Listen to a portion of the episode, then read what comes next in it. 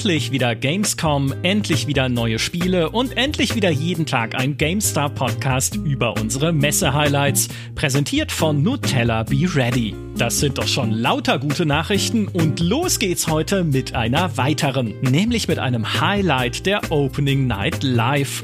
Deck 13, das Entwicklerteam von The Search und Lords of the Fallen, zeigt endlich sein neues Action-Rollenspiel Atlas Fallen. Und das ist doch eine super Gelegenheit, nicht nur über Atlas Fallen zu sprechen, sondern auch allgemein darüber, wie ein Spiel entsteht, wie man eine gute Spielidee überhaupt findet, was zuerst kommt, das Gameplay oder die Story und warum Deck 13 eigentlich gerade sogar zwei Spiele gleichzeitig entwickelt. All das und noch viel mehr bespreche ich nun mit Jan Klose, dem Mitgründer und Managing Director von Deck 13. Jan, ich stell dir zum Warmwerden die typische Frage aus Fußballinterviews. Ihr habt das Spiel, an dem ihr seit Jahren arbeitet, jetzt endlich angekündigt. Was ist das für ein Gefühl? Das ist ähm, wie immer ein ganz schreckliches Gefühl, weil man ja noch nicht genau alle Reaktionen kennt. Natürlich kennen wir so die ersten Sachen, die ersten Feedbacks, die reinkommen, aber im Grunde ist es immer ganz gruselig, weil man eben nicht genau weiß, wenn man so lange Funkstille hält, was ist dann das Ergebnis. Es ist ja anders, wenn man irgendwie Stück für Stück was rauslässt oder irgendwie alles begleitet, aber so sehr gruselig. Immer noch. Ich meine, ihr habt Deck 13 vor 21 Jahren gegründet und du bist immer noch nervös bei so einem Reveal. Ja, werde ich auch immer sein. Aber ich meine, man sitzt ja zwei, vielleicht drei Jahre an so einem Ding dran und dann kommt so ein Announcement. Also das, selbst wenn man über 20 Jahre dabei ist, ähm, sind die wirklich großen Titel, an denen man so viel macht, ja doch äh, an, naja, ein bis zwei Händen abzählbar. Also von daher mhm. ist es, mhm. glaube ich, schon immer ein Riesenmoment, an den kann man nicht unterschätzen. Und ich glaube, da kann man sich auch nicht irgendwie ganz toll drauf vorbereiten.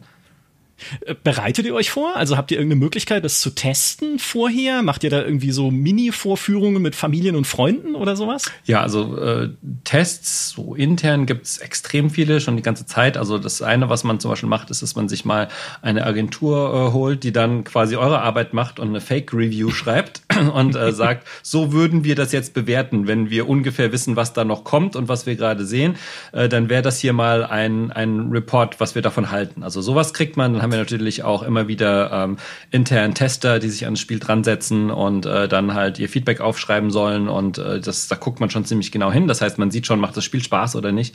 Aber es ist trotzdem was anderes, als wenn dann irgendwie diese Dynamik von irgendeiner, von, einem, von einer Präsentation, von, von ersten Material losgeht. Es ist immer was völlig anderes. Also man kann es nie vorher hundertprozentig äh, äh, schon wissen irgendwie. Mhm. Ich, ich weiß noch, wie ich dich zum ersten Mal angeschrieben habe, deswegen, nämlich im Februar 2021 mhm. habe ich dich gefragt, ob wir schon mal was über euer neues Dino-Spiel mhm. machen wollen, weil da war irgendwie so ein erstes Artwork aufgetaucht, von dem man nicht genau wusste, was es ist. Und da war so ein Schatten zu sehen. Und der Kollege Christian Schneider mhm. hat dann gemeint, das ist ein Dino. Die machen ein Dino-Spiel. Und damals hast du mir dann sehr freundlich geantwortet, ja, hey, würden wir gerne, aber du, äh, dauert noch und das mit den Dinos, da reden wir noch drüber, so, so ein bisschen.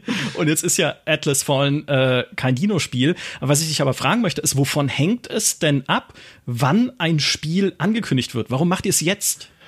Ähm, tatsächlich hängt das von äh, extrem vielen Sachen ab. Also eine Sache ist, dass man äh, ungefähr irgendwann rausfinden muss, wann wird es denn auf den Markt kommen. Und äh, mhm. wann es wirklich rauskommt, veröffentlicht man meistens noch nicht, denn von der ersten Veröffentlichung von, von äh, Infos bis zum wirklichen Release da kann noch viel passieren immer noch. Man will ja nicht irgendwie das nur drei Tage vorher ankündigen. Das heißt, da muss man sich noch ein bisschen sozusagen Puffer zurechthalten. Einfach auch, kann ja sein, dass selbst das Spiel schon fertig ist und am gewünschten Release-Tag kommt das Riesenkonkurrenzprodukt raus und man sagt, oh nee, ähm, dann äh, gehen wir lieber irgendwie ein paar Wochen später oder sowas. Das heißt, man muss, man muss sehr viel sich überlegen, wo kommt das Spiel wirklich raus. Und erst wenn man das weiß oder ich sag mal einen guten Rahmen dafür hat, dann kann man sagen, okay, dann und dann ist eine gute Zeit, um es anzukündigen, weil man dann äh, entsprechend auch, ich sag mal, Aufmerksamkeit dafür noch kriegen kann. Wenn man ein, äh, bei einem kleineren Publisher ist, mit kleiner meine ich jetzt alles unter EA, Activision und so, äh, mhm. dann ähm, hat man natürlich weder das Riesenbudget noch sofort die Aufmerksamkeit von dem Titel, sobald irgendwie das erste Wort fällt.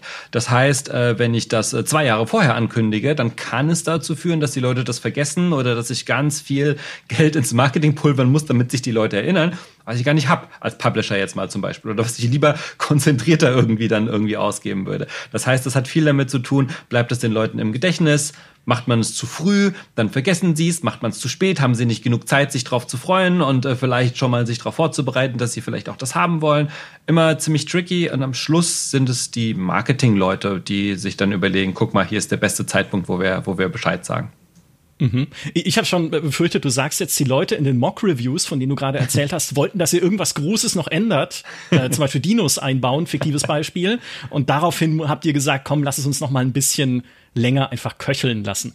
Nee, ähm, die Leute, ja, also die Leute aus den Mock-Reviews der erwähnten, die haben natürlich einen gewissen Einfluss, weil man da ganz gut lesen kann, was funktioniert schon ganz gut und was nicht. Und meistens mhm. sind das ja trotzdem keine Überraschungen. Man hat ja immer ein ganz gutes Gefühl für den eigenen Titel. Es kann natürlich trotzdem sein, dass man irgendwie am einen oder anderen Punkt total entsetzt ist und sagt, hä, das haben wir doch gedacht, ist ganz toll und die finden das alle ganz schlimm oder äh, auch manchmal positiv. Wir dachten, da müssen wir noch ganz viel reinstecken, weil es blöd ist und die feiern das alle schon oder so. Ähm, ja, aber ansonsten glaube ich, man weiß schon ungefähr, wo man sich, wo man sich bewegt. Äh, das Wichtigste ist tatsächlich immer, man hat Ideen, man probiert sie aus, schon bevor das Spiel rauskommt im Optimalfall und sieht dann, ah, hier müssen wir echt noch ein bisschen was tun oder die eine Idee war vielleicht gar nicht so super, wie wir gedacht haben. Das ist dann natürlich noch schwieriger. Bauen wir ein Feature aus, verstärken wir ein anderes Feature, weil es besser ist. Mhm. Die Dinge sind natürlich dann teuer und kosten manchmal dann vielleicht auch mehr Zeit, als man ursprünglich gedacht hätte. Ja, wie lange arbeitet ihr jetzt eigentlich schon dran? Äh, wie immer ein bisschen schwer zu sagen, weil es ja ein erstes Konzept irgendwo gibt und äh, das zeigt man dann ganz vielen Leuten und das haben wir auch gemacht. Wir sind äh, rund um die Welt mit der Idee getourt und haben sie Leuten präsentiert und ähm, das heißt, davor haben wir natürlich auch schon uns Gedanken gemacht äh, und, und mhm. erste Bilder gehabt und so. Ähm, ist, also über zwei Jahre wird es her sein, vielleicht drei Jahre, wenn man alles zusammennimmt, was an ersten Konzepten und Ideen da ist. Also ähm, ja, also 2019 war sicherlich schon einiges los, was das Spiel angeht. Ah, also schon länger, als ihr zu Focus gehört. Äh, für alle, die es nicht wissen, Focus Home Interactive, ein Publisher aus Frankreich, aus Paris, hat äh, Deck 13 2020 übernommen im Juni. Mhm. Ähm, da war es quasi schon in der Mache und sie konnten sich dann auch direkt anschauen, sozusagen. Mm, ja, also es war auf jeden Fall schon vorher so, dass wir, dass wir geguckt haben, ähm, mit wem wir das machen wollen und ähm, ja, ich sag mal so aus, aus Publisher-Sicht, wenn man dann darüber redet, ob man vielleicht auch äh, gemeinsam äh, das äh, sozusagen weitermacht und das äh, Unternehmen vielleicht übernimmt, will man natürlich auch wissen, was machen die als nächstes und gefällt uns das. Also das äh, war schon sozusagen im Gespräch mit drin, das auf jeden Fall. Mhm. Was hat sich denn für euch durch die Übernahme an eurer Arbeit geändert jetzt? Also an der konkreten Arbeit am Projekt hat sich gar nicht so viel geändert, weil wir mit den gleichen Leuten noch äh, auf Seite von äh, Focus halt sprechen und äh, die gleichen Producer und so weiter haben.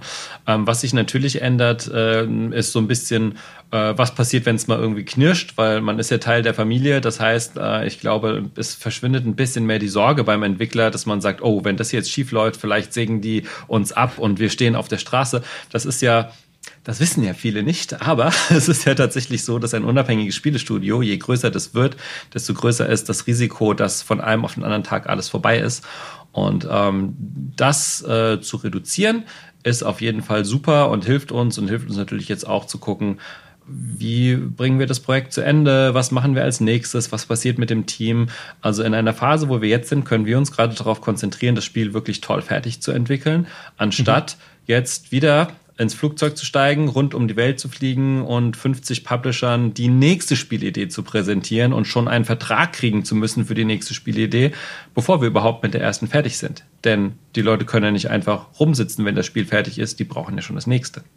Ah ja, okay, das, das kann ich sehr gut nachvollziehen. Das ist auch was, was wir immer wieder hören, wenn wir mit kleineren, unabhängigen Studios auch sprechen, die sagen, hey, selbst wenn dein Ding, dein Spiel total erfolgreich war, alle haben es gefeiert, es hat Preise gewonnen, die ganze Welt liebt es, selbst dann kannst du ganz schnell pleite gehen und vor dem Ende sitzen, wenn du nicht sofort ein neues Projekt ja, hast, um das Ganze halt weiterführen zu können. Klar. Ähm, denn kein Entwickler kann so viele Reserven haben, dass er einfach mal das Team ohne Auftrag weiterarbeiten lassen kann. Mein Lieblingsbeispiel ist immer, stell dir eine große Schiffswerft vor, wie irgendwie die Papenburger, was weiß ich. Die haben eine, eine Werft, die haben einen Dock, die haben ein Riesenkreuzfahrtschiff und da müssen alle ihre besten Ingenieure und Techniker dran arbeiten, die das alles schon ganz oft gemacht haben. Und wenn das Schiff vom Stapel läuft, was machst du dann mit deinen paar hundert Leuten, die da rumsitzen? Machen die alle Urlaub? Die wollen doch bezahlt werden weiter. Also, wenn du da nicht schon das nächste Schiff aufbaust, und dafür musst du ja schon einen Vertrag dafür haben und eine Unterschrift und das Geld muss schon fließen, dann ist das Ding ja auch pleite. Da können die, dass, dass keiner kann so viele, so hohe Summen selber stemmen, die man einfach verpulvert für, ja, gerade haben wir keinen Auftrag, aber wir behalten natürlich alle unsere Profis hier. Das geht ja gar nicht. Mhm. Ich mag das Beispiel sehr, weil habt ihr nicht das hast du mal in einem Devplay-Video erzählt. Habt ihr nicht vor Urzeiten mal mit einem Kreuzfahrtspiel angefangen bei Deck 13? Tatsächlich haben wir mal mit äh, Activision, mit deren, äh, die haben so ein paar kleinere Games gemacht und so Tycoon-Games haben wir, haben wir drei Tycoon-Games äh, äh gemacht. War zwei? Nee, zwei haben wir gemacht. Ähm, und das eine war tatsächlich ein Tycoon-Spiel mit äh, Carnival Cruise Lines. Das ist ja eine der größten äh, irgendwie äh, so, so, so Urlaubsredereien. Und äh, ja, für die haben wir ein kleines Tycoon-Spiel gemacht. Ja, das, da, wir waren auf einer Messe und wollten unbedingt das nächste tolle Rollenspiel ähm, äh, unter Dach und Fach bekommen. Da sagten die Leute, habt ihr eine spielbare Demo zu eurem tollen Rollenspiel, ihr kleines unbekanntes Team? Und da sagten wir, äh, nein. Und da sagten die Leute, oh Gott, warum habe ich meine Viertelstunde Zeit mit euch verschwendet, wenn ihr keine Demo habt? Und da waren wir ganz frustriert. Ähm, und mit den Leuten von Activision hatten wir schon ein bisschen zu tun. Und da haben die gesagt, guck mal hier, ich habe hier so eine kleine Tycoon-Serie, da brauchen wir nur so ein Remake. Ist ganz einfach zu machen. Wollt ihr das machen? Machen. Das haben wir höflich mitgenommen und im Hotelzimmer dann in den Müll geworfen und gesagt, wir wollen doch nicht irgendeinen Tycoon-Scheiß machen. ähm, aber dann haben wir gedacht, natürlich machen wir das. Wir haben hier gerade einen Auftrag von Activision bekommen und wir haben noch nichts anderes. Dann haben es schön wieder aus der Mülltonne rausgeholt und haben das Tycoon-Spiel gebaut. ähm, ja, dann haben sie uns einen Nachfolgeauftrag gegeben und der war tatsächlich so gut gelaufen, dass wir ein bisschen Geld in die Kasse bekommen haben und das hat mitgeholfen, unsere ersten Adventure-Spiele damals auch äh, ja ein bisschen stabiler zu finanzieren. Also das äh, das hat sich gelohnt. Das sollte man machen. Ja, sollte man äh, nicht äh, zu stolz sein und mal ein paar Sachen mitnehmen. Ja, ja, definitiv. Und es ist gerade dieses Hangeln auch so von Projekt von äh, zu Projekt, was du gerade beschrieben hast, dass euch jetzt halt mehr erspart bleibt. Ne? Also genau. weil eine Übernahme stelle ich mir halt immer als eine super schwere Entscheidung vor, weil du gibst ja deine Unabhängigkeit ja. auf auf der einen ja. Seite, also du wirst halt eingebunden in ja mehr Entscheidungsprozesse, Workflows wahrscheinlich, ja. was dann irgendwie die Gesamtfirma angeht. Auf der anderen Seite gibt es Sicherheit. Genau, also ich meine, das, das Spannende ist, dass Focus ja jetzt auch kein total anonymer Laden ist, äh, sondern die sind ja auch ein mittelgroßer Publisher, ähm, die sich sehr auch darauf konzentrieren, äh, äh, ich sag mal, große Nischenprodukte zu machen. Die machen viel mit Warhammer und ähm, äh, also machen, machen sehr, sehr spannende Sachen. Ähm, und dadurch, dass sie nicht so groß sind, können wir halt auch bei der Strategie mitreden, bei den Zielen und das ist total spannend. Also das hättest du bei einem größeren Unternehmen oder größeren Konzern vielleicht nicht so. Ähm, mhm. Klar, aber auf der anderen Seite, wenn die wollen, dann können die uns auch sagen, was wir für ein Spiel machen sollen als nächstes. Also das ist natürlich äh, der große Unterschied zu davor, gerade beim Studio wie äh, uns, die wir sehr gerne immer eine eigene Idee haben, eine neue IP schaffen irgendwie bei jedem zweiten, dritten Projekt, was wir machen. Ähm, klar, das, äh, da muss man dann äh, gucken, ja, das kann auch anders laufen, tut es aber gerade nicht. Also im Moment macht es sehr viel Spaß und die freuen sich drauf, dass wir auch äh, die kreativen Ideen reinbringen. Ähm, und von daher bis jetzt eine sehr gute Entscheidung. Cool. Und ihr habt seit Februar 2021 ein Ablegerstudio von Deck 13 in Montreal. Was machen die denn? Auch das, also es ist noch sehr klein, also das ist im Moment nur wirklich so ein, so ein, so ein, so ein erster Startpunkt. Ähm, Im Moment äh, arbeiten die mit uns, also im Moment ist es vor allem eine Person, äh, äh erfahrener Game Designer, und arbeitet im Moment mit uns an äh, unserem äh, ja, Projekt, an Atlas Fallen, hilft das mhm. Ganze noch ein bisschen ähm, ja, das, das Niveau der ganzen Dinge, die man da macht, ein bisschen mehr zusammenzufassen, ein bisschen sicherer zu machen. Ähm, und in Zukunft wollen wir da natürlich einfach ein kleines Team auch aufbauen. Was es genau machen wird, das werden wir dann mal sehen, je nachdem, wie sich die Sachen entwickeln. Aber für uns einfach spannend auch zu sehen, ähm, ähm, ja, also in Montreal sind mega ähm, ähm, ähm, Entwickler unterwegs und es äh, gibt super, super viele, äh, die äh, man dann auch, von denen man auch dann Bewerbungen haben kann und ins Team reinnehmen kann. Und das ist Klar. natürlich schon, äh, wenn man in Deutschland äh, angesiedelt ist, es ist nochmal was ganz anderes, äh, mit wem man dann da wirklich zusammenarbeiten kann. Das ist schon super. Ja, dann kommen wir doch zu eurem neuen Projekt, zu Atlas Fallen, das wenig überraschend ein Action-Rollenspiel wird. Kein Tycoon-Game. Also die Zeiten sind vorbei. Man muss sagen, zum Glück, denn Action-Rollenspiele, die könnt ihr halt einfach. Siehe Lords of the Fallen, äh, siehe The Search. Nur nach The Search, was ja so Science-Fiction-mäßig war, geht's jetzt wieder zurück in Fantasy-Setting. Oder ich möchte fast sagen, in ein Dark Fantasy-Setting. Das ist ja ein düsteres Universum eigentlich, in dem die Menschheit geknechtet wird von einem ungnädigen Gott. Und es gab früher den Krieg der Götter, der diese Welt verheert hat und nur noch Ruinen zurückgelassen, die in der Wüste stehen. Warum Dark Fantasy? Also warum, warum, warum geht ihr jetzt in so ein, in so ein, in so ein düsteres, äh, so ein, man hätte eigentlich gesagt, ne, wenn ihr nicht schon viel früher natürlich mit der Entwicklung angefangen hättet, war das inspiriert von Elden Ring? Ne, die Frage stelle ich jetzt natürlich nicht, weil das passt ja überhaupt nicht zusammen. Aber was ist der Reiz an so einem Setting für euch? Ähm, es ist, ja, ich würde schon sagen, Dark Fantasy trifft zu, aber es ist nicht, nicht ganz so dark. Also ich würde sagen, Lords of the Fallen war da, war da noch äh, düsterer. Das heißt, wir haben schon eine, schon eine gruselige, dramatische Geschichte dahinter, ähm, aber die Bilder sind eigentlich äh, nicht so dark. Wir haben viel Licht in unserer Welt und das, äh, das fanden wir einen super spannenden Kontrast. Also es ist äh, tatsächlich eine ernsthafte Geschichte und ähm, ja, man, man, man, man fühlt sich da hoffentlich wirklich in so einem neuen Universum äh, drinne, wo du hast das sehr schön zusammengefasst, ich kann nicht so viel dazufügen. Aber ja, man ist äh, tatsächlich, die, die Menschheit lebt in so einer Knechtschaft und wir haben jetzt halt eine, äh, die, die Hauptperson, äh, die Spielfigur, ähm, der oder die dann eben ähm, eine, ein, eine Waffe oder einen magischen Gegenstand findet, der dieses, äh, dieses Schicksal vielleicht verändern kann. Und ähm, dadurch haben wir eigentlich von Anfang an in dieser dunklen Welt ähm, und ich glaube, da unterscheiden wir uns sehr von, von ein paar anderen Stories, die es gerade so gibt.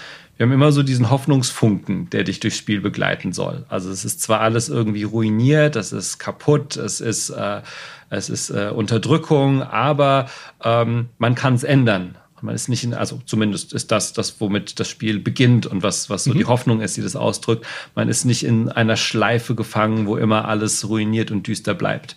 Zumindest ist das der Startpunkt. Danach gibt es dann noch ein paar äh, Änderungen natürlich. Mhm.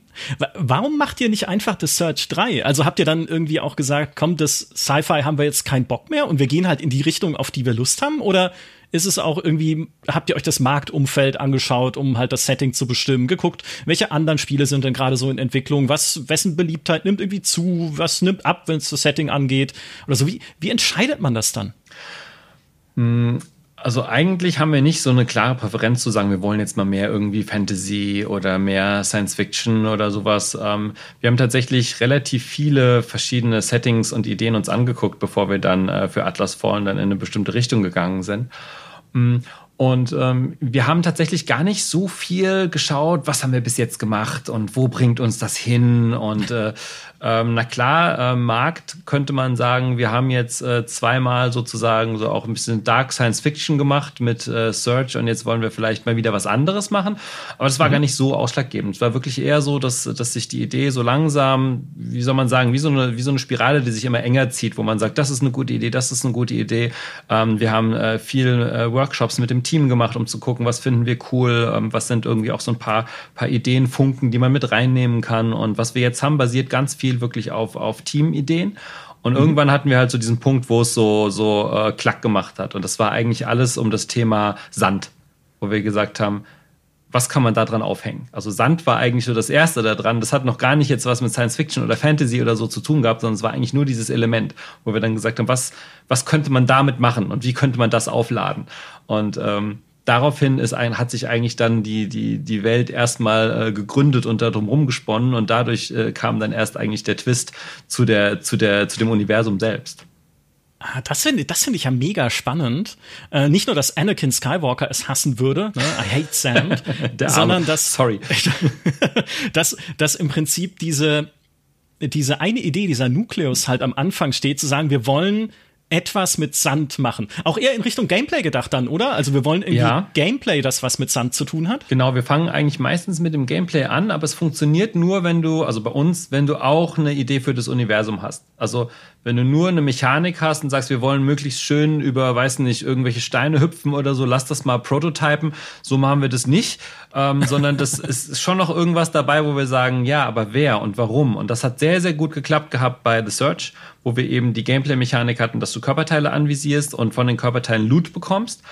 Mhm. Und das ist ja nicht so leicht. Ich meine, wenn du jetzt einen Ork seinen Arm anvisierst und was, was kriegst du dann? Also das ist schon irgendwie, das wird sehr schnell sehr schräg. Hast du einen Ork-Arm, was machst du dann mit? Also das ist irgendwie total seltsam. Aber mit dieser Idee, ja. dass du eben in, in einer kaputten Welt, wo so eine zerstörte Fabrikanlage ist, dann halt äh, äh, so ein Monster findest und die haben mechanische Dinge und diese Mechanik hast du auch und dann nimmst du das an dich.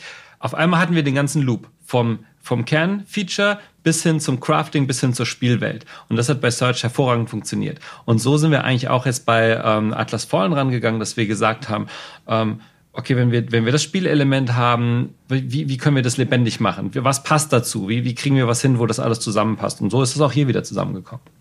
Mhm. Vielleicht für alle, die das nicht so gut kennen, dieser Gameplay-Loop oder dieses Loop-Finden, was du gerade beschreibst, das ist sehr zentral, ne? Also sich genau zu ja. überlegen, was ist das immer wiederkehrende, was ich im Spiel mache. Ja. Habt ihr da dann bestimmte Techniken dafür, das irgendwie zu finden? Gibt es da Kreativitätstechniken oder du hast schon Workshops erwähnt, dass man das vielleicht immer wieder durchgeht oder so? Es gibt verschiedene Techniken. Ich glaube, bei uns ist es wirklich von Projekt zu Projekt komplett unterschiedlich. Manchmal denkt man schon ein Jahr lang da dran und denkt sich, das wollen wir endlich mal irgendwie machen, kriegen wir da ein Projekt zustande. Manchmal sitzt man vor einem leeren Blatt Papier und sagt, boah, Leute, irgendwie haben wir noch nicht das Richtige gefunden. Wir haben irgendwie das und das, passt überhaupt nicht zusammen. Und manchmal probiert man ein paar Sachen äh, prozedural aus, sagt, wir fangen mit etwas Groben an, dann entwickeln wir es vielleicht auf Papier weiter. Aber ich denke, ein Schritt, der immer wichtig ist, ist so ein Prototyp, wo man sagt, jetzt probieren wir es aus. Und das können dann Figuren sein, die über Kisten hüpfen, ohne dass äh, jegliche Sachen in dem, in dem Spiel drinne sind. Aber es ist wirklich zumindest so, wie wir arbeiten und ich glaube auch tatsächlich für Actionspiele, Action-Rollenspiele, da muss das Kernerlebnis Klick machen. Das muss funktionieren und ansonsten kann man noch so viel drum bauen. Man repariert dann immer nur, dass irgendwas in der Mitte nicht stimmt. Und äh, persönlich glaube ich wirklich, das Wichtigste ist, das Ding, was du eine Minute, zwei Minuten lang machen kannst, was du aber auch 100, 200 Mal wiederholen kannst im Spiel. Wenn du das hast, dann, dann ist das super. Und verschiedene Spiele machen das, machen das sehr unterschiedlich. Also es gibt Spiele, ähm, die zum Beispiel Verbindungen haben zwischen deinem Kernelement. Also sowas wie, ich sag jetzt mal, einem äh, Spider-Man oder Batman, wo mhm. du bei Batman zum Beispiel sehr, sehr bildlich, äh, du hüpfst durch eine Spielwelt relativ, äh, sag mal, mit typischen Mechaniken und dann kommst du zu deiner Schuhkiste, in der ist alles darauf ausgelegt, dass du jetzt ein Puzzle löst. Da laufen Leute rum und du musst sie dir schnappen und du musst sie ausschalten und es ist genau dafür gebaut. Und eigentlich ist das sozusagen der Kernloop von dem Spiel. Das Drumherum verbindet das nur schön und erzählt Geschichten und so weiter. Aber diese mhm. Kästchen, von denen du dann 20, 30 in deinem Spiel drinne hast, die müssen funktionieren. Wenn du eins davon hast, dann kannst du auch ganz viele davon bauen, wenn es spannend genug bleibt und das halt modifizieren. Und das muss man halt mhm. finden. Naja, Gameplay first. Ja, das hört man ja. immer wieder. Ne? Jetzt, jetzt habe ich ein besseres Bild davon, äh, was es bedeutet. Und jetzt musst du mir verraten, was klickt an Sand? Ähm, ja, ähm, was, was wir haben, ist, dass wir Sand mit Magie verbunden haben. Dass wir gesagt haben, du kannst Sand formen und du kannst als Spieler oder Spielerin mit dem Sand ganz viel anstellen. Das heißt, du kannst ähm, auf dem Sand äh, gleiten. Äh, du kannst dich dadurch äh, mega schnell und, und äh, cool durch die ganze Spielwelt bewegen. Du kannst aber auch Dinge aus dem Sand hervorholen mit der Kraft, indem du sozusagen jedes einzelne Sandkorn äh, auflädst. Ähm, du kannst deine Waffen aus Sand formen. Und weil sie eben geformt sind, weil es eben Magie ist und weil es eben äh, wie, ja, wie, wie, eine, wie eine Formmasse einfach ist, kannst du sie aber auch umformen. Das heißt, du kannst zum Beispiel mitten im Kampf deine Waffe wechseln, indem du einfach den Sand veränderst. Du kannst verschiedene Attacken verändern, es verändert sich die komplette Form deiner Waffe. Ähm, solche Dinge halt. Also das heißt, du hast sozusagen diese, diese, dieses Element Sand dafür, dass, dass, du, dass du alles Mögliche manipulieren kannst. Und nicht nur du, sondern auch die Gegner. Die Gegner sind quasi hauptsächlich aus Sand mit einem, ich sag mal, wie soll man es nennen, äh, einem Magiekern, äh, der auf einem alten Relikt beruht, äh, gebaut. Die haben sozusagen, wenn du so willst, eine Art Seele, die dann wieder auch diesen Sand formt, sozusagen auch mit der Art, wie du das kannst, und dadurch erst die Figur entsteht. Und die kann sich natürlich dann auch verändern, weil sie besteht ja nur aus Sand. Das heißt also, wir haben wirklich geguckt, das Besondere ist nicht nur Sand zu haben, jo, das ist leicht ein Sandkasten oder ein Strand, aber machst du dann, sondern eben den zu, zu kontrollieren, ist die, ist die Idee dahinter eigentlich bei uns. Ja, okay. Und damit und mit dem Sand halt auch Dinge zu erklären, die im Spiel passieren. Weil das ist ja auch immer recht wichtig, mhm. dass Dinge halt einfach, ne, dass halt nicht das Schwert aus deiner Hand verschwindet und dann hast du einen Knüppel und dann drückst du halt auf drei und dann hast du, das, dann verschwindet der Knüppel und du hast eine, was gibt's noch für Waffen? Eine Axt. ja. Sondern, ne, wenn sich das dann umformt, das finde ich sehr cool, ja. solche Sachen, ne? Immer wenn das dann im Spiel selbst dann auch erklärt ist. Wie sehr sind euch dann eure Grafiker äh, aufs Dach gestiegen und haben gesagt, was, ich muss das alles aus Sand animieren? ja, das, äh, das äh, war eher umgekehrt. Das war so, dass am Anfang, ähm, ich sag mal, äh, Techniker und Grafiker dachten, hm, geil, Sand, da kann man tolle Sachen mitmachen. Habe ich schon mhm. die ersten Ideen, wir probieren mal was aus. Und dann kam irgendwann die Phase, wo man gesagt hat, oh, Sand, das äh, könnte komplizierter werden, als wir uns das gedacht haben. Aber die Phase kommt ja dann meistens, wenn man schon mittendrin ist und dann äh, merkt, okay, das, das, das mhm. sind alles die Probleme. Und äh, ja, also es äh, wirklich Sand, was ja viele, viele kleine Partikel sind, ähm, aber in der Masse eben auch sich gar nicht anfühlt wie Partikel. Also ein bisschen wie bei Wasser. Ja, es kann groß sein, es kann auch klein sein. Ähm, da die richtigen Effekte zuzufinden und dieses Gefühl äh, wirklich rüberzubringen, ist gar nicht so leicht am Schluss. Das muss ja auch alles schön zusammenpassen. Mhm. Außerdem ist ein Wüstensetting ja auch immer schwierig, was so Abwechslungsreichtum angeht. Weil das war ja zum Beispiel was, was ihr in The Search 2 sehr gut vorangebracht habt. Ne? The Search 1 war hauptsächlich diese Fabrik, wo mhm. du unterwegs warst, recht schlauchig. Der zweite Teil dann in der Stadt, wo du mehr Abwechslung hattest, mehr Offenheit, mehr Wege mhm. und halt auch mehr unterschiedliche Dinge zum Angucken. Ne? Also mhm. da sah es halt dann mal ein bisschen grüner und bewaldeter aus, dann wieder ein bisschen technischer und sowas. Ist da ein Sand-Setting nicht eher eine Hürde für euch, was, solch, was so Abwechslungsreichtum angeht? Ähm, ja und nein. Also ich meine, das eine, was natürlich hilft, ist, ähm, man kann ein bisschen steuern, wie kompliziert man die ganze Welt jetzt baut. Wenn man, wenn man äh, den, den Spielern vermittelt, das ist eigentlich in großen Teilen eine Wüstenwelt, aber nicht in allen. Mhm. Und danach Überraschungen versteckt, wie du gerade gesagt hast. Man kann hier hingehen, man kann da hingehen, man sagt, oh, hier ist aber jetzt doch ein Waldstück oder hier ist ein Teich oder hier ist äh, eine Siedlung oder so oder hier sind Bergregionen. Dann äh, kannst du natürlich auch positiv überrascht sein. Also wenn du, wenn du erstmal sagst, guck mal hier, alles zerstört und dann merkst du, es ist aber mehr drin als nur diese Zerstörung, äh, kann das mhm. auch ganz gut sein. Und das es kann, muss natürlich dann, müssen die Spieler beurteilen, aber es hat uns auch dadurch geholfen, einfach größere weitreichendere Welten zu bauen. Also die, die, die Welt ist viel, viel, viel größer als die von Search 2 war, einfach von der, von der reinen Fläche, die du begehen kannst. Also da, und du kannst auch viel, viel freier diese ganze Welt begehen und viel mehr finden, indem du irgendwie in die Ecken reingehst und so. Also es ist wirklich eine bei weitem offenere Welt und da hat es uns ein bisschen geholfen, einfach, dass wir gesagt haben, okay, aber die Basis ist eben nicht, ich meine, wenn wir jetzt ein Dschungelspiel gemacht hätten für ein Studio mit der Entwicklungszeit äh, und der Weltgröße, die uns vorgeschwebt hat, das hätte auch schnell äh, außer Kontrolle äh, geraten können, sage ich mal. Mhm. Du springst schon automatisch weiter zu den nächsten Themen, die ich auf meinem Zettel stehen habe. Das ist genial. Da merkt man einfach hier die Podcasts- und Videoerfahrung. Absolut. Denn Weltgröße, das sieht man auch schon in den ersten Szenen, die wir jetzt gesehen haben, äh, es wirkt sehr weitläufig. Ne? Es ist ja natürlich auch Teil dieser, sag ich mal, Sandmetapher, dass eine Wüste ist halt nun mal groß und endlos sozusagen. Und man sieht ja auch Szenen, in denen man, hast du auch schon gesagt, man kann ja so über Sand surfen sozusagen. Mhm. Das ein bisschen aussieht wie Journey auf Speed, wenn man da dann so drüber, drüber flitzt einfach. Es sind aber nach wie vor einzelne Areale, die man dann im Spiel erkundet und es ist keine richtige zusammenhängende komplette Open World, oder?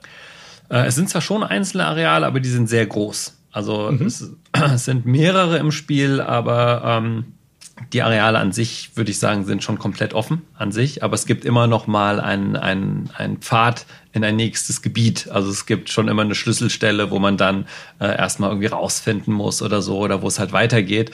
Ähm, aber wir haben uns schon sehr sozusagen auf die großen Gebiete auch konzentriert, äh, um da ziemlich viel reinzulegen. Und in denen hält man sich schon mhm. recht lange auf, ohne dass man jetzt irgendwie das Gebiet verlässt oder das Gebiet wechselt. Mhm. Und jetzt seid ihr ja kein kleines Studio, bei euch arbeiten 85 Personen, wo ich immer dachte, es sind weniger, aber du hast mich im Vorgespräch nochmal korrigiert, zum Glück, ja. aber gleichzeitig ist es natürlich auch kein Rockstar mit ihren aber tausenden äh, ja, Leuten genau. in den genau. Teams zum Teil.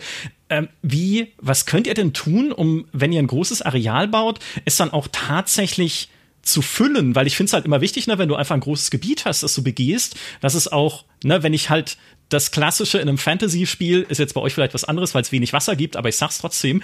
Wenn ich hinter einen Wasserfall gucke, dann will ich eine Höhle und in der Höhle will ich einen Schatz. Ne? Also du willst auch immer in die Höhle hinterm Wasserfall, ja? Ich will die ja auch immer. Ja, ja das sind noch zwei, da prallen zwei Philosophien auseinander. Das äh, aufeinander, das weiß ich auch schon aus Diskussionen. Manche Leute sagen auch, die Höhle hinterm Wasserfall ist so Klischee. Es ist viel besser, jetzt eine Wand dahinter zu machen, um die Leute vor den Kopf zu stoßen, wo ich sage, nee, ich bin Traditionalist, ich will meine Höhle. Anyway, was könnt ihr denn tun, um diese Areale, die ihr baut, auch zu füllen mit interessanten Dingen? Also gibt es da dann irgendwie Geheimnisse, die ich finden kann? Gibt es Nebenquests? Gibt es solche Sachen auch?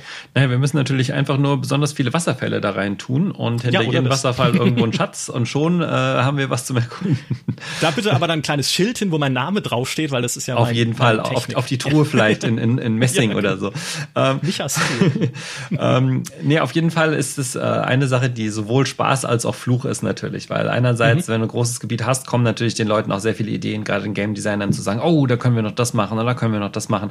Auf der anderen Seite, je weniger gelenkt das ist, je weniger schlauchig du die Spielwelt baust, desto weniger auch ähm, äh, ja, Kontrolle hast über alles, was du baust. Und du kannst auch nicht Schritt für Schritt den Leuten sagen, da stellen wir dann das an die linke Ecke, dann das in die rechte, die Spieler werden erst das sehen, dann werden sie das sehen, sondern du sagst, ja, die können aber auch ganz anders die Welt erkunden. Die können zuerst hierhin gehen und dann dahin. Und je offener man das macht, desto schwieriger wird das natürlich. Ähm, Deswegen, das ist schon mal die, der erste Punkt. Also das heißt, wir haben zwar eine, eine weite Welt, aber wir wollen ja nicht nur äh, eine unbestimmte Schatzsuche da drin machen. Wir erzählen ja eine Geschichte, wir wollen die Spieler lenken, wir wollen ja auch zum Beispiel die Gegner so positionieren, dass du erst vielleicht ein paar leichtere hast und dann hast du welche, die sind schwieriger, da kommst du vielleicht noch nicht so durch. Das musst du als Spieler dann auch verstehen. Denken, hm, vielleicht muss ich erstmal woanders lang. Ah, vielleicht verstehst du es auch gar nicht und nutzt das tolle Sandsurfen und surfst einfach mal mitten rein. Ja?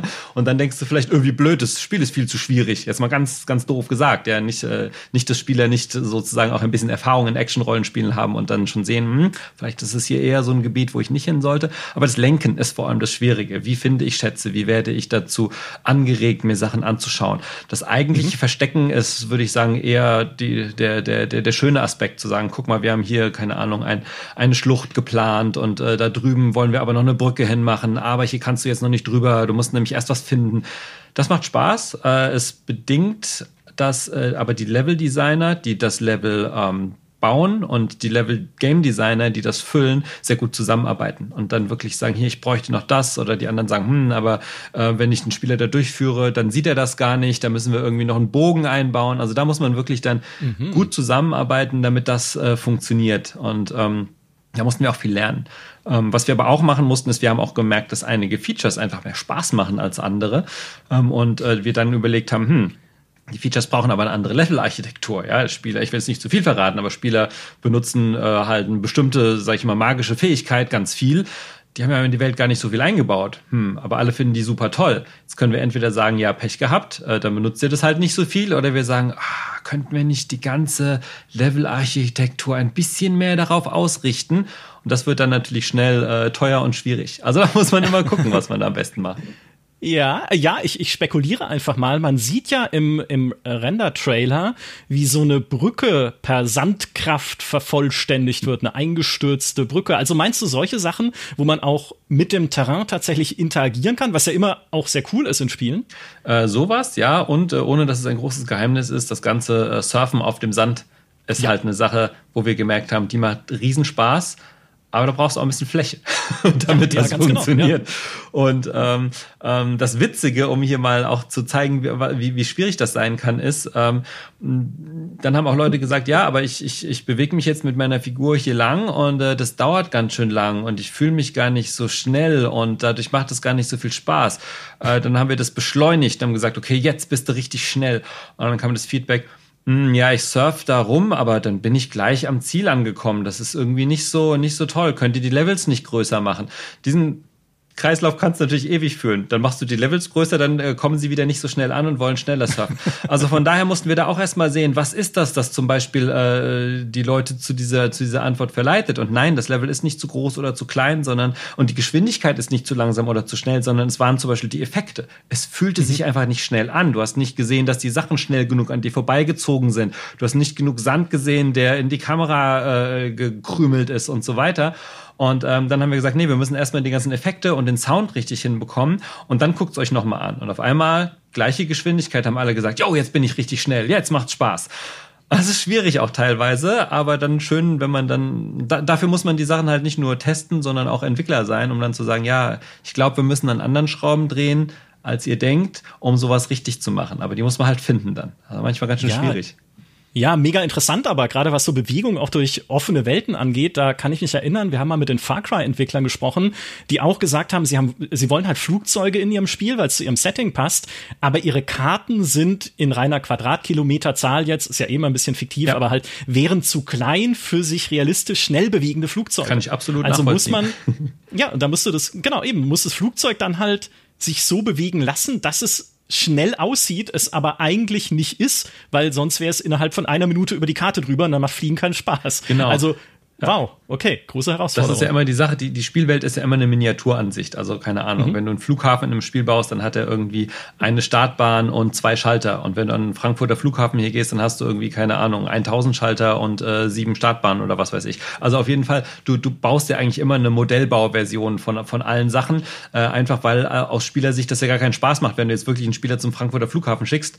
Ja, dann bau mal das ganze Ding auf und äh, dann läufst du als Spieler erstmal zehn Minuten den Schildern hinterher. Das will ja niemand. Es ist ja immer eine Abenteuerwelt, eine verkürzte Welt. Es ist ja immer ein Themenpark, den man sozusagen baut. Aber gleichzeitig soll es sich natürlich so realistisch wie möglich anfühlen, so dass man die Welt auch, der Welt auch glaubt. Und das ist immer ein interessanter Mix, wie du sagst. Da muss man dann immer ein bisschen mit der Realität tricksen, dass es sich so anfühlt, aber eigentlich doch ganz anderen Gesetzen gehorcht. Mhm. Auf eine Sache würde ich gerne noch mal kurz zurückkommen und das ist dieses die Veränderbarkeit der Landschaft, weil wenn ich an Sand denke, dann denke ich halt nicht nur an Badehose ausschütteln, sondern auch an äh, Dinge bauen natürlich, ne, wie damals halt die Sandburgen am Strand und halt ne, Dinge entstehen lassen aus diesem Sand. Wie wichtig wird das denn sein in Atlas Fallen? Also wir haben jetzt nicht irgendwie sowas wie Terraforming oder sowas drin. Also das ist schon mhm. eher, ich sag mal, auf dem Action Action Rollenspiel äh, Teil. Das heißt, du kriegst gewisse Fähigkeiten und die ermöglichen dir äh, äh, Dinge zu tun, die du vorher nicht tun konntest, an Wege, an Orte zu kommen, wo du nicht hin konntest. Viele von denen haben auch äh, viel mit der Bewegungsfähigkeit des Spielers zu tun. Das heißt, du kriegst viele neue Skills, wie du dich noch agiler bewegen kannst. Wir haben sehr viel äh, äh Dinge, die auch äh, auch wenn es jetzt dem, sozusagen dem Sandformen etwas widerspricht, aber du kannst sehr viel auch in der Luft agieren. Also du bist sozusagen auch ähm, sehr leicht in einigen Teilen und kannst sozusagen auch im Kampf sehr viel in der Luft bleiben und Gegner mhm. sozusagen auf einer höheren äh, Stufe äh, bekämpfen. Also sowas gibt es zum Beispiel auch. Ähm, so richtig, sag mal, die Welt umformen, abseits von ein paar sehr spannenden Ereignissen, die ich noch nicht verraten werde. Aber äh, ist jetzt kein, kein, kein, kein Terraforming oder sowas drin. Also wir, wir, wir machen kein Minecraft, sondern es ist ein Action-Rollenspiel, äh, was, was auch einer Geschichte folgt. Und äh, du kannst nach und nach die Features freischalten, die dir viel mehr Möglichkeiten geben, schon mit der Welt und mit dem Sand zu interagieren. Das schon. Ganz viele tolle Stichworte. Geschichte, Rollenspiel, darüber sprechen wir gleich. Jetzt gibt's ein kurzes Wort von unserem Sponsor.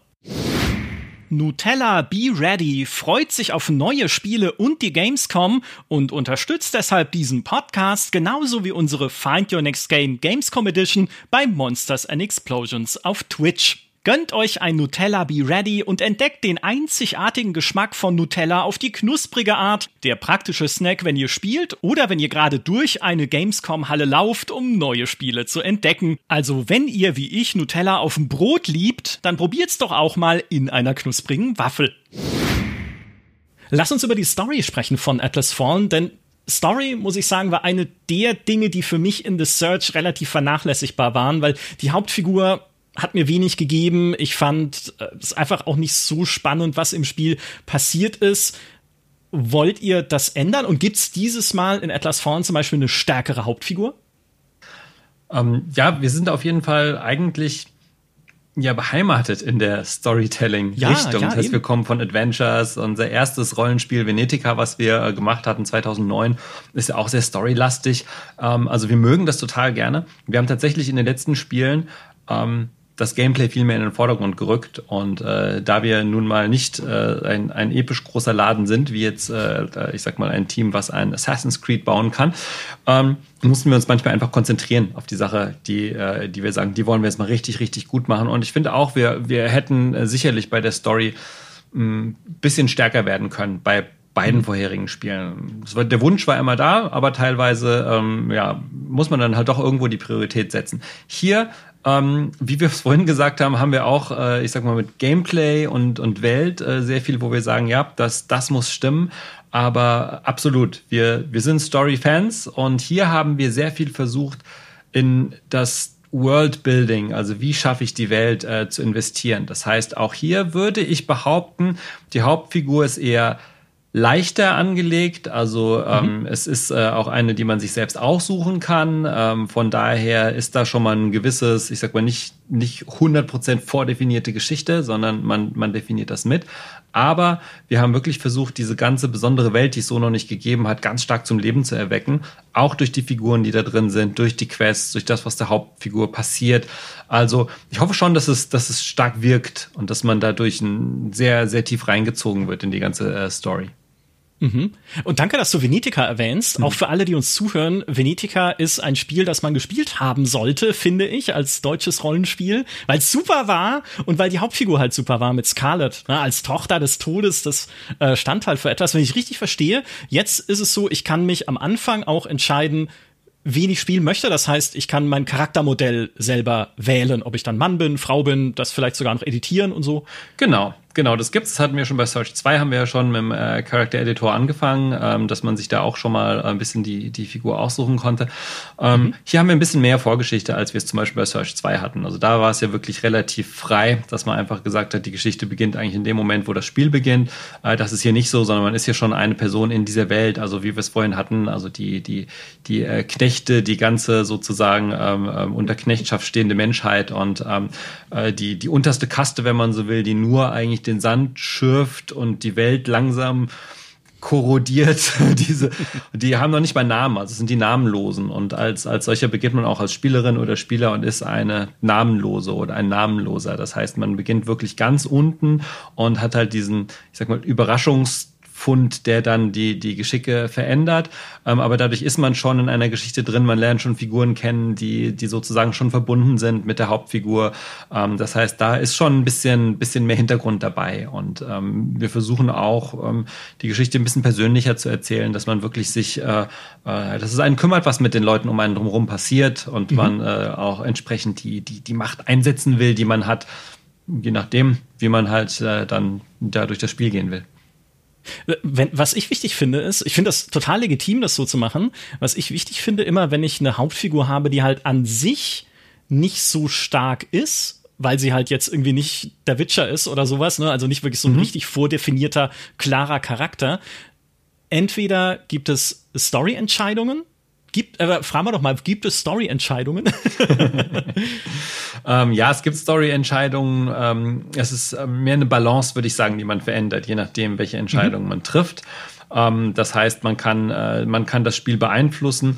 Es läuft aber trotzdem, würde ich sagen, auf einen äh, spannenden Plot am Schluss hinaus. Ähm, mhm. Und es, es fächert sich nicht alles unendlich auf und man kann tun und lassen, was man will und dadurch die Geschicke der Welt äh, äh verändern.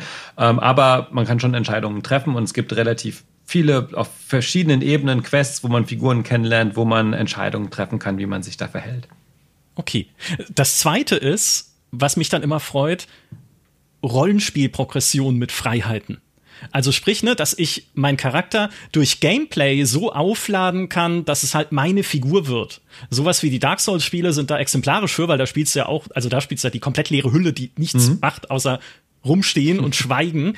Aber dadurch, dass ich halt dann irgendwie mir das, äh, mein Template des Charakters so zusammenbauen kann, wie ich möchte, ne, das ist dann halt irgendwie Nahkämpfer mit ein bisschen Magie und noch ein bisschen das dazu und sowas, wie frei wird denn euer Rollenspielsystem sein in Atlas Fallen?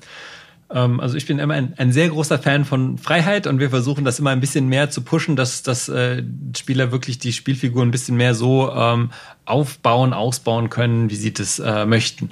Ähm, und ähm, es gibt jetzt auch hier, wie wir es eigentlich in den vorherigen Spielen hatten, keine feststehenden Charakterklassen, die man jetzt irgendwie ähm, auswählt am Anfang, ähm, mhm. sondern man baut sich Stück für Stück die Figur und die Skills zusammen. Ähm, und das kann man sehr frei machen und dadurch kann man sich auch sehr in eine bestimmte Richtung entwickeln. Also gerade so, ich sag mal so Spielerarchetypen gibt die, die lieber äh, defensiver spielen und bessere Verteidigung haben und mehr Lebenspunkte und äh, mehr Schutz und vielleicht auch mehr Schutzskills äh, äh und Zauber haben. Das kannst du machen. Du kannst auch super offensiv äh, spielen, schnell spielen. Also da gibt's wirklich äh, viele, viele verschiedene äh, Richtungen. Wir haben Rüstungen, äh, verschiedene, die du, die, die es gibt nicht so viele im Spiel, aber die definieren sehr stark auch, in welche Richtung äh, man gehen kann. Die kann man auch äh, verbessern, äh, wenn man weiterspielt.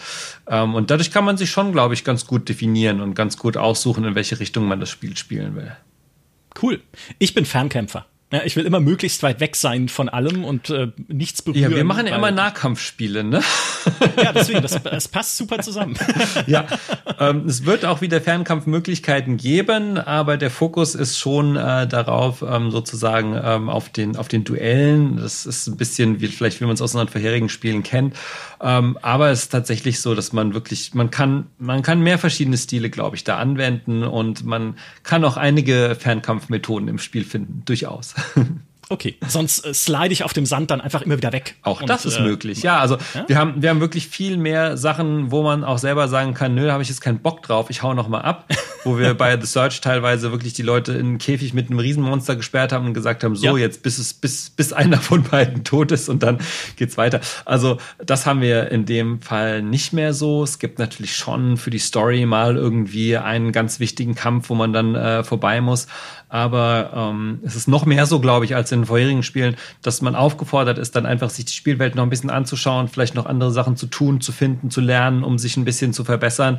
Ähm, und es ist tatsächlich so, dass ähm, die dramatischsten Kämpfe nicht unbedingt im Weg stehen und dich blockieren. Das heißt, im Gegensatz zu, äh, ich sag mal, einem, einem Schwierigkeitsgrad von, von Search, Search 2, ähm, kannst du, glaube ich, das Hauptspiel ganz gut schaffen, auch wenn ein paar Sachen, äh, auch wenn du ein paar Sachen vielleicht nicht hundertprozentig drauf hast.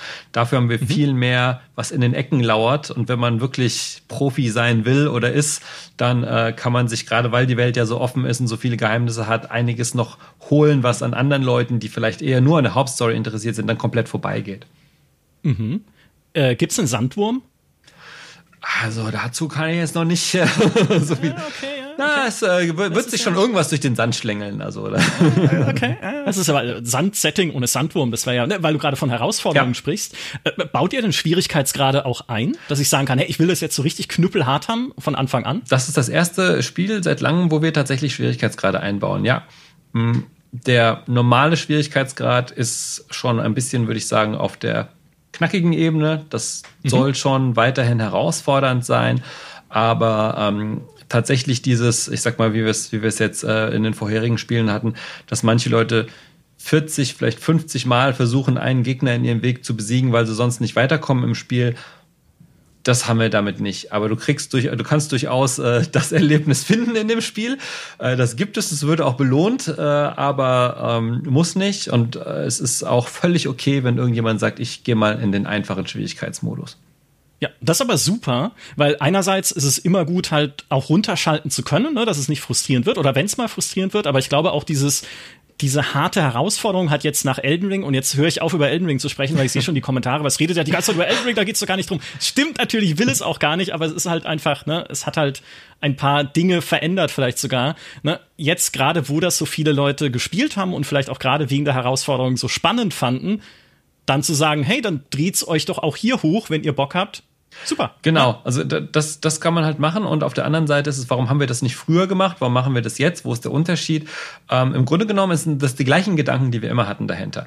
Ähm, da Search so stark als Hauptfeature Combat hatte und wenig anderes, haben wir gesagt, wenn wir das runterdrehen, dann bleibt von der, vom interessanten Spiel relativ wenig übrig. Also dann wird ja. man sich da einmal durchkloppen, hat dann nicht so viel Schwierigkeiten und ist fertig. Jetzt mal ganz blöd gesagt. Nicht zu sagen, dass das Spiel zu flach war in dem Sinn, aber wir haben halt ganz, ganz viel auf diese Combat-Sachen gesetzt, im Balancing, im Timing und so weiter. Hier haben wir aber auch noch, was halt ein sehr großer Faktor ist, wir haben die Erkundung der Welt.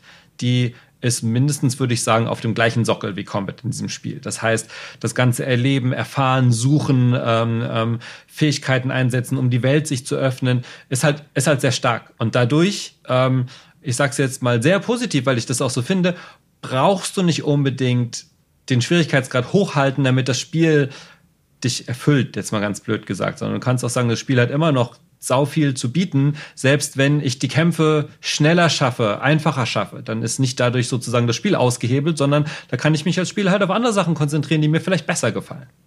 Mhm. Oder wenn es mir zu schwer wird, hole ich jemanden dazu, denn es hat Koop. Stimmt. Ein Koop-Modus. Wo kommt der denn her? ja, der kommt aus äh, Blut, Schweiß und Tränen, aber ja, es hört sich so leicht an. Ähm, also ein, ein Spiel in, in äh, einem ein äh, Koop- oder Multiplayer-Modus hinzuzufügen, ja. sagt man eigentlich in der Entwicklung, ist quasi noch ein Spiel entwickeln. Das heißt, ähm, mhm. das, es, kommt mit, mit äh, einem sehr hohen Preis und wir haben auch wirklich kein Koop-Spiel entwickelt. Wir haben ein Singleplayer-Spiel entwickelt, wie du sagst, wo du jemanden dazu holen kannst, was du auch im Koop spielen kannst. Ähm, natürlich sind dann hoffentlich einige Sachen spaßiger, aber sie sind schon, glaube ich, allein dadurch spaßiger, dass man eben zu zweit unterwegs ist, sich absprechen kann, zusammen die Dinge erleben kann. Ist es denn, äh, wir hatten das vor kurzem erst als große Diskussion, auch hier bei uns im Podcast und als Video von Michi Obermeier auf YouTube. Gerade bei einem storybasierten Spiel ist Coop ja immer knifflig, weil man nicht genau weiß, für wen jetzt eigentlich der Story-Fortschritt gespeichert wird und wie die einzelnen Leute überhaupt Story-Fortschritt erleben. Also ne, sehe ich in der Zwischensequenz dann nur den Host, sehe ich uns beide, geht das Spiel irgendwie drauf ein, storymäßig, dass wir jetzt zu zweit sind. Wie löst ihr das denn? Ähm, tatsächlich kannst du aus dem Grund in ein storybasiertes Spiel, ich sag mal einfach generell in ein Action-Rollenspiel, nicht im Nachhinein einen Koop-Modus hinzufügen. Funktioniert überhaupt nicht. Denn schon alleine, wenn du sagst, ha, der Spieler macht das, äh, und das kommt eine Cutscene und dann setzen wir den Spieler woanders hin. Ja, was ist denn mit dem zweiten Spieler? Geht gar ja. nicht. Also du brauchst eine ganz andere Art zu erzählen, überhaupt nur damit es möglich ist, äh, einen Koop-Modus im Spiel zu haben, selbst wenn das Spiel gar nicht komplett auf Koop ausgelegt ist, wie jetzt bei uns. Also das heißt, du kannst, ja, du kannst das komplette Spiel in Koop von Anfang bis Ende spielen. Das funktioniert. Auch die ganze Story kannst du, kannst du zusammenspielen. Aber ähm, allein um das möglich zu machen, müssen wir halt ein paar Kompromisse irgendwo finden in der Art, wie gewisse Szenen gezeigt werden, in der Art, äh, äh, wann wir die Handlung unterbrechen können und wann nicht und so weiter. Also natürlich, äh, da wir auch Magie in dem Spiel drin haben und besondere Fähigkeiten der Spieler, kann man auch immer mal wieder Punkte finden, wo eben beide was zum Beispiel, weiß nicht, aktivieren müssen, tun mhm. müssen, um eben so eine Art kleines Tor zu schaffen, dass beide zum Beispiel mal eine Zwischensequenz sehen. Es ist tatsächlich auch so, dass die Zwischensequenzen unterschiedlich sind, ob du mit einer oder mit zwei äh, Personen äh, da reingehst. Also siehst wirklich in den Sequenzen die Spieler oder nur eine Spielfigur. Also das, das alleine bedeutet aber auch, dass du jede Zwischensequenz erstmal mit zwei Figuren planen und schneiden musst, damit das überhaupt funktioniert. Also das sind eine Menge Sachen schon alleine an der Oberfläche und dann sind wir noch gar nicht da zu sagen, hey, wenn ich aber schon Koop spiele, dann möchte ich noch diese fünf Features, weil nur dann macht mir mein Spiel richtig Spaß.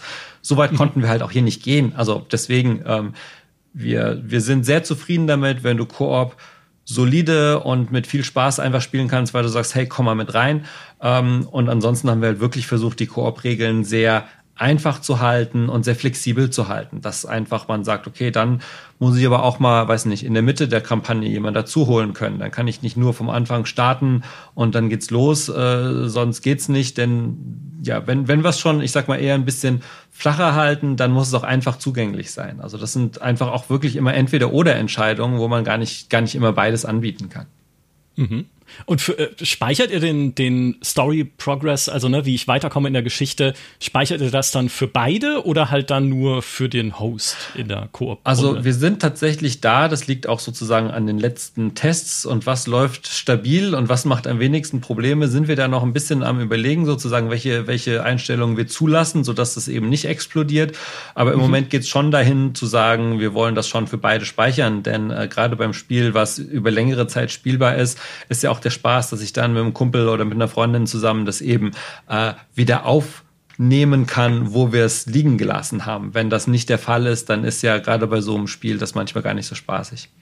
Ja, ich finde das super cool übrigens. Also ich liebe Koop-Spiele. Ich glaube, ganz viele Leute lieben Koop-Spiele, so man denn Leute findet, die sie mit einem komplett auch durchspielen wollen, ja. was ja bei so einem storybasierten Spiel nie ganz einfach ist. Ja. Aber ist egal, ne? Also ja. trotzdem, ich spiele das auch gerne mit meiner Freundin.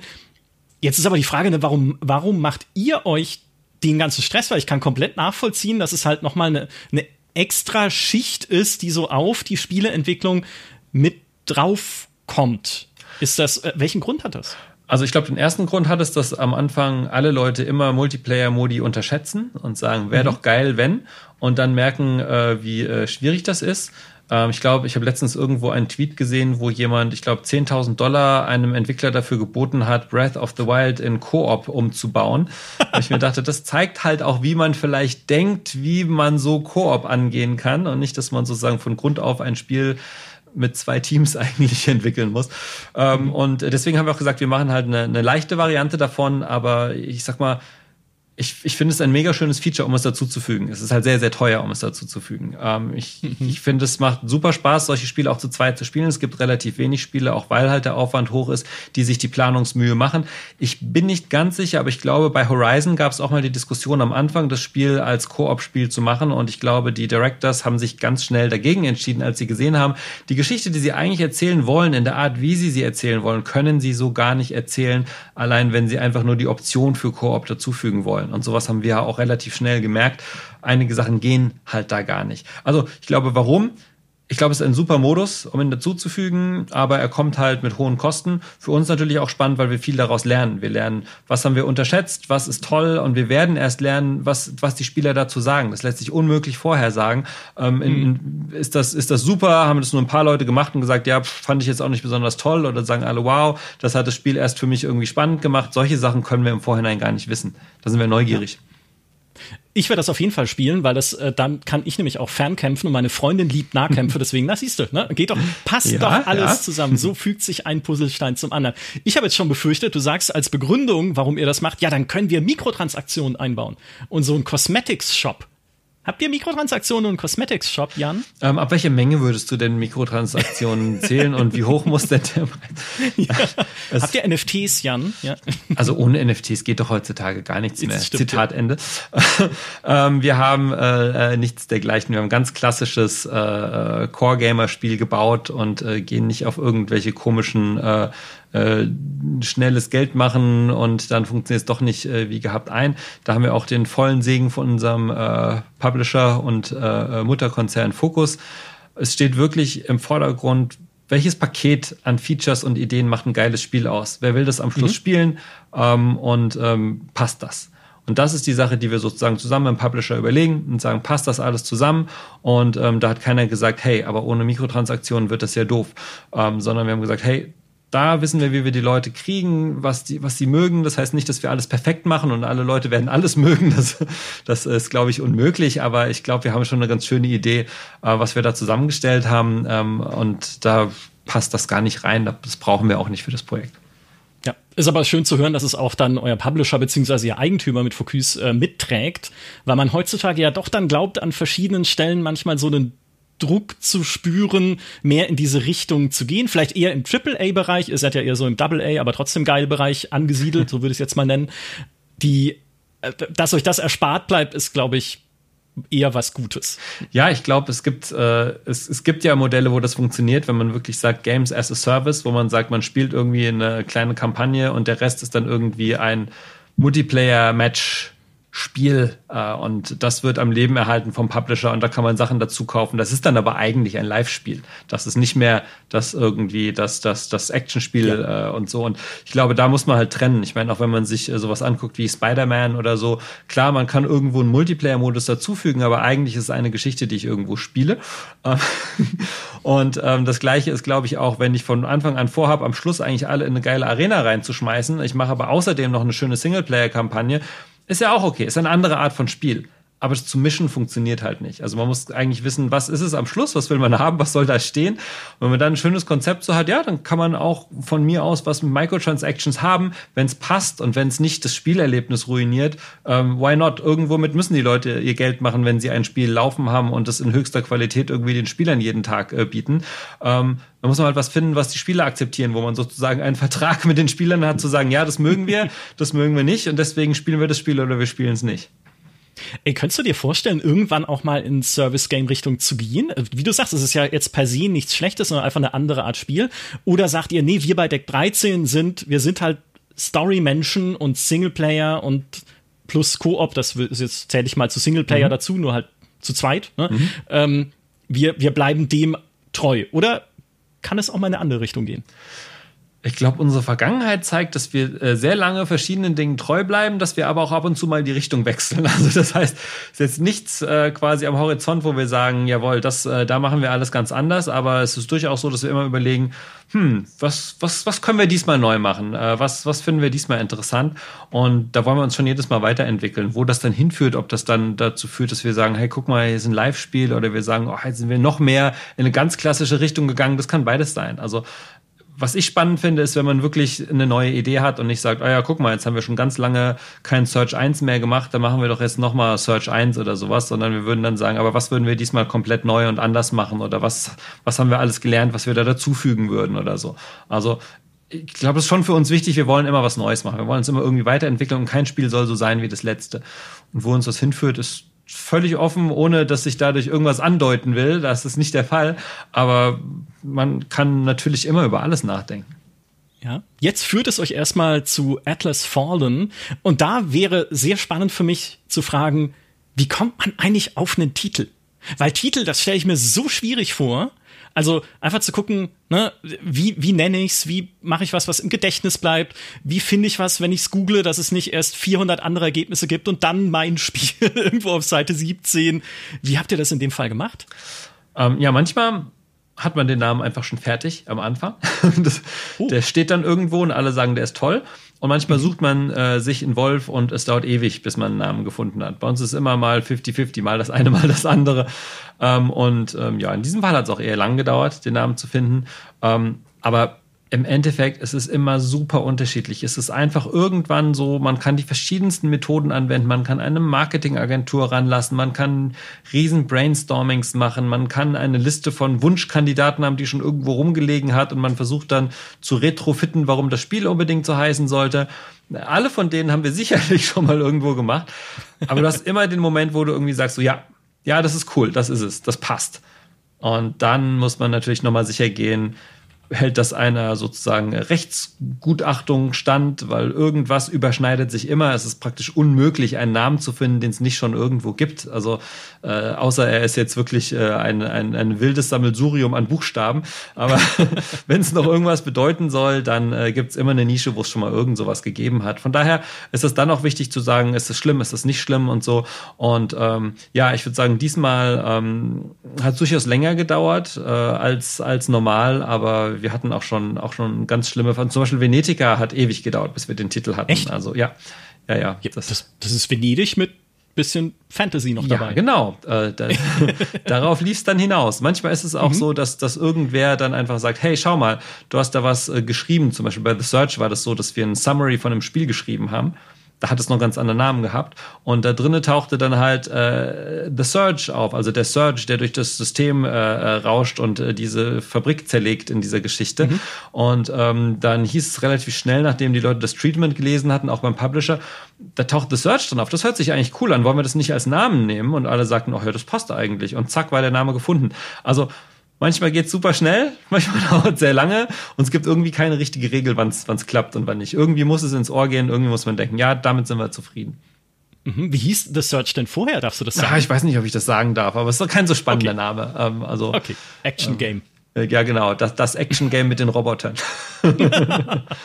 ich dachte ja, Atlas Fallen ist eine Anspielung auf Lords of the Fallen. Ne, dass ihr halt immer, wenn ihr in eine Fantasy-Richtung geht, jetzt mit euren Action-Rollenspielen, immer das Wort Fallen drin habt, so wie halt bei äh, Far Cry und Crisis oder so. Ähm, so. Das wird man dann rausfinden, wenn wir die dritte IP äh, im äh, Fantasy-Genre irgendwann machen und die auch was mit Fallen zu tun hat. Nee, es war tatsächlich ein Zufall in dem Fall. Also es war tatsächlich so, dass wir, dass wir dann irgendwann den Namen hatten und sagten, ja, cool. Ähm, und dann sagt jemand, hm, aber wir haben auch schon Lords of the Fallen gemacht, ne? dann haben wir gesagt, gut, müssen wir vielleicht dann äh, darauf achten, dass das nicht äh, irgendwie verwechselt wird. Aber ich hoffe, das wird uns gelingen. Wir werden sehen. Ja, ja. Ihr habt einfach gefallen gefunden an dem Wort. Okay, bevor, bevor es noch schlimmer wird. Ich fand es sehr witzig, weil wir haben dann, äh, wir haben Atlas Fallen ja auch gesucht, als wir den Titel erfahren haben und dann gesehen, es gibt ein Indie-Roguelike namens Atlas Falling was im Oktober 2022 erscheint. Da hat uns Focus aber schon versichert, das ist, das kennen wir, das ist alles cool, da ist rechtlich alles geregelt. War, war nur witzig dann. Ähm, ich würde gerne ganz kurz noch bei Lords of the Fallen bleiben, mhm. denn es gibt ja auch ein Lords of the Fallen 2, was nicht mehr bei euch entsteht, sondern bei CI Games, eurem damaligen Publisher. Mhm. die machen das jetzt selbst und es hat eine recht wechselhafte Geschichte jetzt schon hinter sich. Nächstes Jahr soll es rauskommen. Was ist das denn für ein Gefühl für dich, wenn quasi euer Baby, das Lords of the Fallen, das habt ihr ja erfunden auch, ne, und gemacht, selber erfunden sozusagen, ähm, wenn das jetzt jemand anders macht und jemand anders weiterführt? Ja, es äh, ist, glaube ich, relativ weit weg inzwischen für uns. Also Lords of the Fallen ist, glaube ich, 2014 rausgekommen. Das ist acht Jahre her. Also das, äh, wir haben jetzt äh, seitdem äh, jetzt dann bald drei andere Titel gemacht und fangen vielleicht irgendwann mit dem vierten an. Ähm, also da ist man schon relativ weit weg und ähm, ähm, da ist man eigentlich so weit weg, dass man äh, sich wünscht, dass es ein, ein schönes Spiel wird. Solange es noch nicht draußen ist und man es nicht spielen kann, äh, kann man kaum, glaube ich, irgendwas dazu sagen. Wenn es irgendwann mal auf dem Markt ist, äh, dann würde ich mich eher freuen, wenn es ein schönes Spiel ist, was Spaß macht, denn dann hat man das Gefühl, jemand anders hat irgendwie die Idee gut weiterentwickelt. Schade wäre es dann, wenn es halt äh, aufgrund so einer langen Geschichte vielleicht eher dann irgendwie negativ behaftet ist oder sowas und die Leute dann vielleicht mit dem Namen nicht mehr vielleicht die, das, das spaßige Erlebnis von, von damals verbinden oder so. Aber mhm. da wir so weit davon weg sind und überhaupt keinen Einfluss darauf haben, ist es eher was, was man beobachtet und äh, ja eher sagt, äh, naja, hoffentlich wird's was Schönes, sage ich mal. Ja, oder die Leute spielen dann Lords of the Fallen 2 und sagen, naja, dann bleiben wir doch beim Original mit Atlas Fallen oder Atlas Fallen 2, je nachdem, was danach kommt. Alles sehr spannend. Was ebenfalls noch spannend ist und bei euch im Studio passiert, bei Deck 13, ist ja Indie Publishing. Ne? Ihr mhm. seid ja auch Publisher für insbesondere Deutsche, glaube ich, ne, Indie-Developer, wie zum Beispiel bei Chained Echoes, mhm. diesem wunderschönen Pixel-Rollenspiel, was von einer einzelnen Person entwickelt wird und auch dieses Jahr dann rauskommen soll.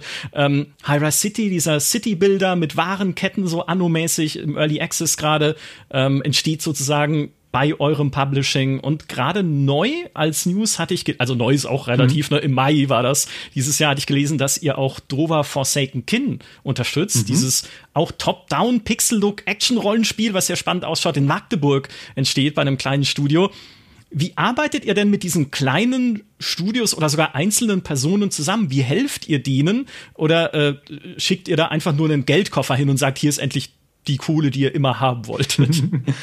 ähm, äh, ja, also erstmal, wir betreuen es mit einem ganz eigenen Team. Also es sind so vier, fünf Leute bei uns, die wirklich wie ein kleiner Publisher arbeiten. Das heißt, ähm, wir haben dann Leute, die sich das Produkt angucken, passt das zu uns, äh, denken wir, das kann erfolgreich sein, können die von uns profitieren, können wir denen Hilfe anbieten, die denen auch was bringt. Und das ist eigentlich die Idee. Das sind meistens Teams, die vielleicht ihr erstes großes Spiel machen oder die halt sehr klein sind oder noch nicht viel Erfahrung auf dem Markt haben.